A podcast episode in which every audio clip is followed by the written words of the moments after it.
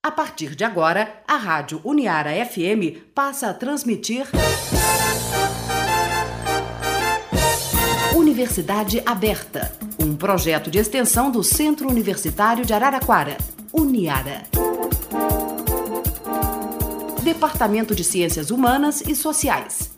Olá, eu sou a professora Lúcia do e este é o programa Universidade Aberta Odontologia. E hoje eu converso com a professora Ana Paula de Souza Faloni. A professora Ana Paula ministra aulas na, nos cursos da área da saúde aqui da Uniara e também no mestrado em ciências odontológicas. Eu vou conversar com a professora Ana, como a gente até já meio que combinou antes de começar a gravação. Eu falei, Ana, a gente vai começar com você explicando o tema já da nossa, da nossa conversa, da nossa entrevista. É o seguinte: o tema é diferenças entre células de sítios ósseos distintos. Né? Então, eu vou começar, é claro, agradecendo a presença da professora Ana no programa Universidade Aberta Odontologia. Aliás, eu esqueci, inclusive, na apresentação, de mencionar um, uma atuação também dela muito importante, afinal de contas, ela é produtora aqui do nosso programa, da Universidade Aberta Odontologia, ela que marca todas as, as gravações, me explica os temas, me ajuda bastante a desenvolver aqui as nossas entrevistas. Então, eu começo, como eu combinei já com a Ana, ela explicando um pouquinho por que, que, é importante, né? E o que quer dizer isso, né? A diferença entre células. Talvez, às vezes, a gente ache que célula é célula, célula é tudo igual. E aí eu descobri, conversando com a professora Ana, que não é bem assim, né? Ana, mais uma vez, então, muito obrigada por participar do nosso programa. E acho que a gente pode começar por aí. Olá, Lu. Olá, pessoal. É, eu só tenho a agradecer vocês, né, por essa oportunidade de estar falando um pouquinho do, do que a gente vem estudando nos últimos anos e também pela oportunidade de ter essa, essa, esse programa tão, tão bacana, que já está indo para quase dois anos, né, Lu? É, eu perdi as contas mais, mais de um ano. A gente começou em 2000. É, a gente começou em 2018. Olha e, só que bacana. Olha que bacana. As gra primeiras gravações no final de 2017 e agora já estamos indo para pra, praticamente dois anos de gravações. Uh, então é muito bom, é uma, uma, alegria a gente ter essa oportunidade e ter você também como a, a nossa a nossa mentora, né, a nossa, a nossa entrevistadora que sempre faz perguntas tão bacanas e inclusive facilita com certeza muito para as pessoas que também não são da área compreenderem os assuntos, né? Você torna tudo mais simples quando alguém vai fazer a gravação, eu falo, ó, fica tranquilo que a professora Luciane, ela vai conversando com você e te guiando para você se fazer entender. É. Pô, esse é por, então. por tua conta e risco, né? Vamos lá. então a gente te agradece. Bom, esse tema é. Deve, as pessoas devem estar ouvindo e pensando, meu Deus, o que será que é isso, né? Então, no nosso corpo, a gente tem ah, uma unidade básica que chama célula, e a célula, a gente tem várias e várias células no nosso corpo. A gente vem de uma única célula, que é a célula ovo ou zigoto, mas essa célula ela se prolifera e origina todas as outras do nosso corpo, né, formando os órgãos, os tecidos. E durante muito tempo se acreditou que o mesmo tipo de célula, vou dar um exemplo aqui, que é a célula que a gente estuda, que é o osteoclasto, que é, o, o, pelo nome, né, osteoclasto, é a célula responsável pela clasia no osso. Então, ela faz a reabsorção do osso, a destruição do osso. A gente ouvindo assim parece que é uma célula que tem um papel só de vilã, né, mas é uma célula super importante porque como ela tem essa capacidade de, de reabsorção de osso, ela permite que o nosso esqueleto seja renovado. O osso velho vai sendo removido, o osso novo vai sendo formado. E aí acredita-se que a cada 10 anos a gente tenha aí um novo esqueleto, um esqueleto completamente novo que vai se renovando ao longo dos anos. Então se acreditava antes é, que as células do tipo, por exemplo, osteoclasto, né, que é um tipo de célula que faz reabsorção no osso, uh, que ele fosse igual em todos os pontos ósseos, em todos os sítios de osso do nosso esqueleto, independente de, de ser osso da cabeça, osso da perna, né? Um osso longo, por exemplo, como fêmur, uh, um osso chato, como alguns ossos da cabeça. Se achava que todos fossem iguais, trabalhassem de forma exatamente igual, apresentassem as mesmas características quando a gente investiga na pesquisa científica, né? As características deles. E aí, com os anos, com o passar dos anos, começou-se a ver que uh, osteoclastos de sítios ósseos distintos, eles podem uh, se comportar de maneira diferente.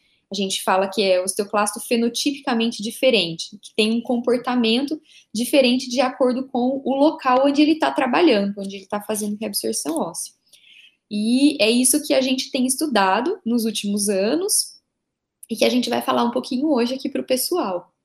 E Ana, quando você menciona é, pensava-se assim, né, e agora não mais, a gente está falando de quanto tempo atrás e qual é essa, essa atualidade? Acho que é importante mencionar isso, né, para mostrar a evolução mesmo, né, da, da pesquisa e da, e da ciência. Oh, eu sei que tem alguns artigos científicos de, da década de 90, na, agora até em 2000 também, uh, que falam que falam disso. Agora está sendo mais estudado, mas algumas pessoas já tinham começado a estudar.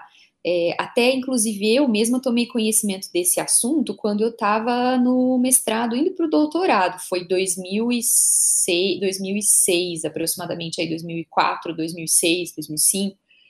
É, e, e acabei tendo a oportunidade de estudar isso porque fui fazer uma parte do doutorado na Holanda e o pessoal de lá trabalha com isso com essa hum. heterogeneidade aí dessas células. Então, foi a partir daí que me despertou o interesse né, por esse assunto, e mas eu acredito que já tenham tido pesquisas mais antigas, sabe? Ah, com certeza eu já vi alguns artigos da década de 90, não sei se tem alguma coisa antes disso. Mas agora que está sendo um assunto mais divulgado, está sendo mais comentado e mais estudado também, né? No, na, do ano 2000 aqui em diante, 99. E você acha, se eu te perguntar aí, o motivo que você acha que, que teve esse, esses saltos, qual é a resposta que você me daria desse, desse interesse atual, ou importância, acho melhor, né? É, é, super legal essa pergunta. Eu, às vezes, também fico me perguntando, assim, quem foi que pensou nisso pela primeira vez, né? uh, a gente tem o costume de, de colocar, assim, tudo no mesmo pacote, né? Pensar uhum. na pessoa, inclusive colocar todas as pessoas no mesmo pacote, mas primeiro que a gente precisa pensar que as pessoas são indivíduos e que cada indivíduo responde de um jeito. É claro que os estudos, eles têm, é, eles mostram que as pessoas né, têm uma variação entre uma pessoa e outra, mas geralmente, por exemplo, um medicamento, ah, algum tipo de fármaco psiquiátrico, antidepressivo, enfim, que esses medicamentos podem agir de forma diferente em, em pessoas diferentes. Então, eu imagino que tudo isso tenha surgido a partir dessas, dessas observações das diferenças entre pessoas e posteriormente das diferenças de resposta em locais diferentes do corpo, né? Eu quebrei uma perna, será que se eu precisar tomar um medicamento, a resposta vai ser a mesma em outros lugares, em outros ossos, por exemplo? Eu imagino que tenha vindo daí e também de saber que, por exemplo, alguns ossos se formam de uma determinada maneira durante a nossa gestação, outros ossos se formam de outra, tem dois modos diferentes de formação de ossos que a gente chama de ossificação. Então, diante dessas diferenças, apesar de tudo ser osso, será que não resulta também alguma diferença uh, no osso e, consequentemente, na célula? E aí as pesquisas vêm mostrando que sim, que tem pequenas diferenças entre os ossos formados de maneira distinta. Mas, assim, eu, sinceramente, nunca consegui descobrir a fundo de onde foi que surgiu essa uhum. ideia. Mas é uma ideia muito interessante, porque individualiza as pessoas e também as, as partes do nosso corpo, né? A gente pensa no medicamento que a gente faz uso, que a gente toma via oral ou que a gente recebe injetável. Ele vai agir no corpo todo, ele vai agir em todos esses osteoclastos, mas será que vai mesmo, né? Será, como é que será que é? Será que vai agir da mesma forma? Será que a reação vai ser a mesma? A consequência dela vai ser a mesma? Então, eu acho que tem muito a ver também com essas, uh, com esses, essas questões de respostas dos medicamentos em em diferentes locais, em diferentes doenças em, e em diferentes organismos também, né? Eu imagino, Lu, mas. É que é, que é, é, bem maluco assim a gente ficar pensando que, que aquilo que você estava falando, né, de, de, individualizar. Mas assim, eu penso que são do, dois momentos, né? O primeiro que cada um é um, e aí a gente descobre que, além de cada um ser um, que dentro da gente, uma mesma, que é uma célula que tem o mesmo nome, dependendo uhum. de onde ele está, né, de, de, dependendo das características, dela, ela também age de uma forma particular. É mais ou menos isso que você está dizendo, não é? é exatamente quando começou-se a se comparar, por exemplo, ah, osteoclastos da calvária, que é o, o, osso da cabeça, né, da, da parte de cima, são os ossos do topo da cabeça.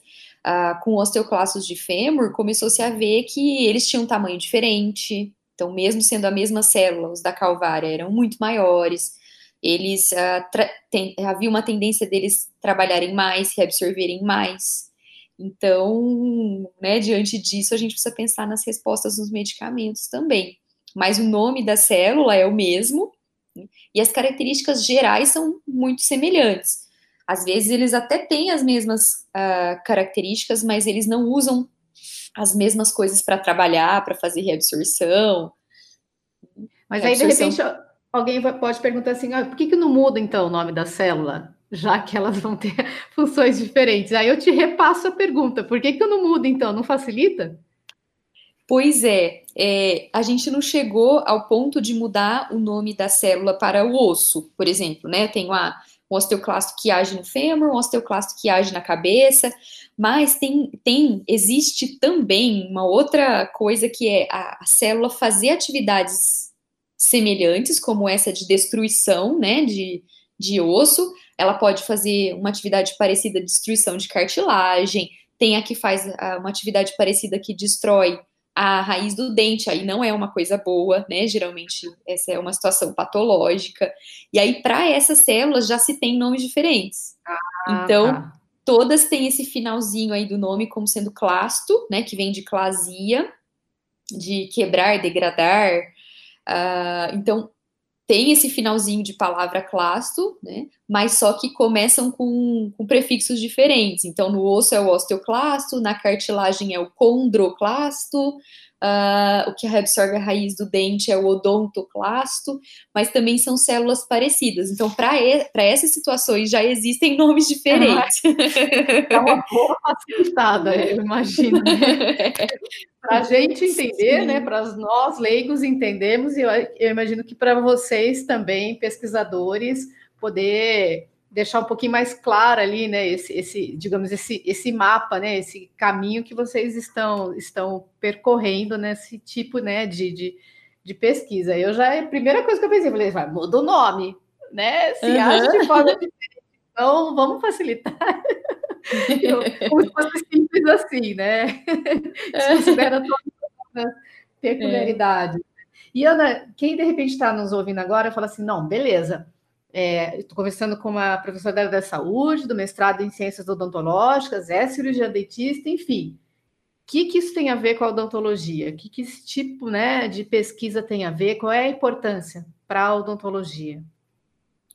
a gente precisa pensar que o ser humano, né, é um todo e que a boca, a região de ossos da boca, onde estão até os dentes, é, ela faz parte desse todo. Então, que coisas que acontecem com a gente sistemicamente podem afetar a boca? A gente sabe muito bem que tem ah, doenças, por exemplo, diabetes, que afeta enormemente as gengivas, tem várias doenças sistêmicas que têm um efeito muito grande em boca, né?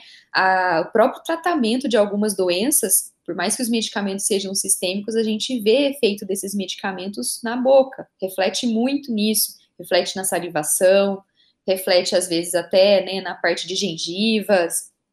Então a gente precisa pensar que o, o, a boca faz parte desse todo. E pensando em termos de ossos, uh, isso tem sido bastante levantado por conta daquele assunto que a gente já falou algumas vezes aqui, né, Lu, uh, sobre a osteonecrose, que é aquela morte dos ossos.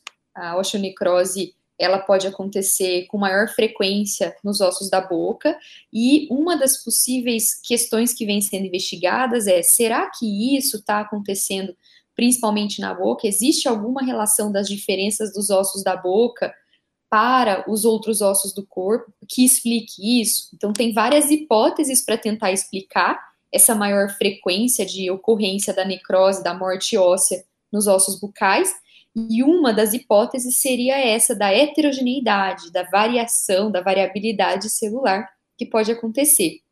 Então, isso agora, então, com a ocorrência da osteonecrose, isso vem tomando aí um, uma, um caráter ainda mais investigativo. E Ana, no começo da nossa conversa, você, uma das explicações, né, que você deu em relação a isso é o fato dessa renovação óssea, né? Aí uhum. deu um, um, tilt aqui, porque eu fiquei pensando, pô, mas espera aí, como é que se mistura renovação óssea com osteonecrose? Quer dizer, ele se renova e morre ao mesmo tempo? O que, que tem uma coisa tem a, a relação com a outra? Outra. Joia. É, muito bacana essa, essa pergunta. A, a renovação ela vai acontecer não só por conta da gente ter o osteoclasto. Então, uhum. a gente tem outras células além dele. Eu estou exemplificando com ele, porque a gente é a célula que a gente tem estudado há alguns anos, então fica um pouco mais fácil. Mas tem outras células envolvidas. E quando acontece essa necrose, é, muitas vezes outras células vão morrendo, e devido a essa morte, dessas outras células, os osteoclastos eles têm que trabalhar, porque além de degradar o osso, eles acabam uh, removendo, fazendo o papel meio que de lixeirinhos do osso, dos ossos, removendo essas células que, que morreram. E na osteonecrose, eh, são usados medicamentos para impedir os osteoclastos de trabalhar. Hum, então, tá. a função de lixeirinho deles, né, nesse caso, de remover matriz óssea e de remover também outras células mortas, a função de lixeiro fica prejudicada. E aí é como se não houvesse tempo suficiente para remover tudo antes que essa necrose fosse se espalhando, né? Ela vai se espalhando por outras células ósseas e vai e vai, vai morrendo o osso em extensão. Então seria essa relação. Entendi. E aí, de certa forma, se você consegue é, estudar cada vez mais, né, os osteo osteoclastos, é esse o nome? Osteoclastos? Esse mesmo, é. É, é. sabendo como é que eles funcionam em determinados lugares, a gente está falando agora, né, no caso da boca, isso facilita, talvez, identificar prematuramente, então, o início, por exemplo, de uma osteonecrose, que aí você consegue potencializar essa, essa ação? Posso pensar assim? A gente, a gente sabendo que a pessoa toma esses medicamentos, né, que são os, principalmente os antirreabsortivos, que são os inibidores da, da atividade reabsortiva do osteoclasto, inibidores da, do trabalho dele, a gente já precisa ficar meio esperto né, e examinar com mais frequência esse paciente para saber uh, se ele realmente está tá desenvolvendo alguma coisa nesse sentido. Depois de alguns anos de uso do medicamento, existe essa possibilidade. Então, seria assim um, um indicativo o uso do medicamento pelo paciente e aí o que fazer? Né? Remover esse, detectando que tem um pedacinho de osso pequeno morrendo, a gente vai lá, como dentista faz, faz o papel de, de osteoclasto, a gente remove com o nosso motorzinho aquele osso morto, porque às vezes o osteoclasto ele está impedido de trabalhar de maneira normal, né? Entendi. Então te, precisa dessa interferência, mas antes da interferência precisa ter esse conhecimento, que é exatamente isso que você está falando. Precisa ter essa, acesso a essa, essa informação. Sim, né? sim, com certeza. com certeza. E Ana, uma vez que o osso morreu, morreu mesmo, assim, não, não, não tem. A morreu. necrose é o final. É assim, se for pego bem no início, né, a gente, aquele osso morto realmente morreu tem que ser removido, ou, ou ele é removido pelo osteoclasto, ou juntamente com as células mortas, né, a parte que a gente chama de matriz extracelular, é o que fica fora da célula, por isso esse nome extracelular. Então, o osso ele vai ter essa matriz extracelular, que é dura, mineralizada, e outras células ali além do osteoclasto. Então, aquelas células que morreram, a gente considera que na região que elas morreram, realmente ali, aquele osso precisa ser removido, tá morto. é mais ou menos assim que funciona. Se a gente pensar uh, que se for uma pequena parte, né, existe a possibilidade da célula que forma o osso, aí a célula que forma o osso é chamada de osteoblasto, existe uma possibilidade dos osteoblastos formarem um osso ali no lugar. Só que quando é uma quantidade muito grande de osso perdido, os osteoblastos não conseguem repor tudo de uma vez só. Teria que ser um processo mais lento como essa renovação fisiológica que acontece na gente, né? Nessa renovação fisiológica, a gente tem a, a remoção do osso velho e bem lentamente, né? E também a formação do osso novo. Na osteonecrose, a, a morte do osso acontece mais rápido, em maior quantidade, de modo que às vezes os osteoclastos não conseguem sanar essa morte, interromper, né, essa limpar ali o tecido morto, e os osteoblastos às vezes não conseguem produzir todo o tecido que foi removido, que foi que uhum. foi uh, removido pelo osteoclasto ou pelo dentista, então aí acaba às vezes ficando um buraquinho naquele osso. Ixi, aí, aí, aí é complicado, né? Porque aí você abre uma série de possíveis, não que vão acontecer, mas possíveis problemas, né? Em toda, a gente está falando da boca, né? Em toda, todos os nossos processos, né? Que a gente né, realiza com essa maquininha aqui, que a gente vira e mexe e esquece que tem músculo, que tem osso. A gente acha que é feito só de é. dentes que a gente quer, eles, todos dentes. branquinhos, bonitinhos, e esquece tudo que está atrás, né? Atrás, embaixo, do lado. Por vezes a gente acaba por esquecer, né? É, existe até uma, uma ideia de mudar o nome, assim, da profissão, sabe? Acho que a gente ah, nunca é? comentou sobre isso, é, porque dentista fica muito voltado para dente, né? Então, existe uma ideia de algumas pessoas, assim, mais estudiosas dessa, dessa parte sistêmica e, e boca, como parte do todo, de, de colocar algo do tipo estomatologista, que aí seria de todo o sistema estomatognático, incluindo a boca, as gengivas, os tecidos moles, né, o músculo, enfim, toda a parte de atuação do dentista que não é restrita só a uhum. dente. É. Eu acho que na teoria vai super funcionar, na prática, acho que a gente vai continuar indo ao dentista. Vai. Vai ser difícil falar estomatologista, vai ficar como algumas daquelas especialidades da medicina que a gente fala, eu preciso ir no médico do intestino, como é que é mesmo? É, é. por aí, né? Em hospital, é. a gente não fala oftalmologista, a gente fala oculista, né? A gente já Verdade. resume ao óbvio e continuar, eu acho que na mesma, na mesma enfim. É. Mas é, é, é, muito bacana. Eu sempre, normalmente, eu tenho esse encantamento, né, pela, pela fisiologia, pelo corpo humano, esses assuntos sempre me encantam. Por mais que eu entenda muito pouco ou quase nada, esses assuntos sempre me, me encantam bastante.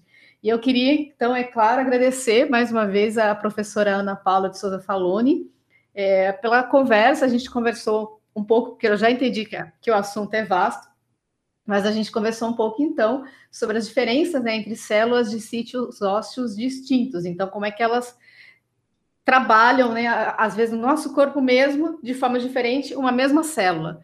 Isso é muito intrigante. E eu queria, então, agradecer mais uma vez, Ana, a sua participação aqui na Universidade Aberta Odontologia. Muito obrigada. Eu que agradeço pelo momento tão agradável que a gente passa juntas, né? Que a gente passou juntas. Sempre muito bom estar aqui com você. Agradecer a todas as pessoas que têm ouvido o nosso programa e mandar um abraço a todos. Obrigada, Ana. Obrigada. A Rádio Uniara FM apresentou Universidade Aberta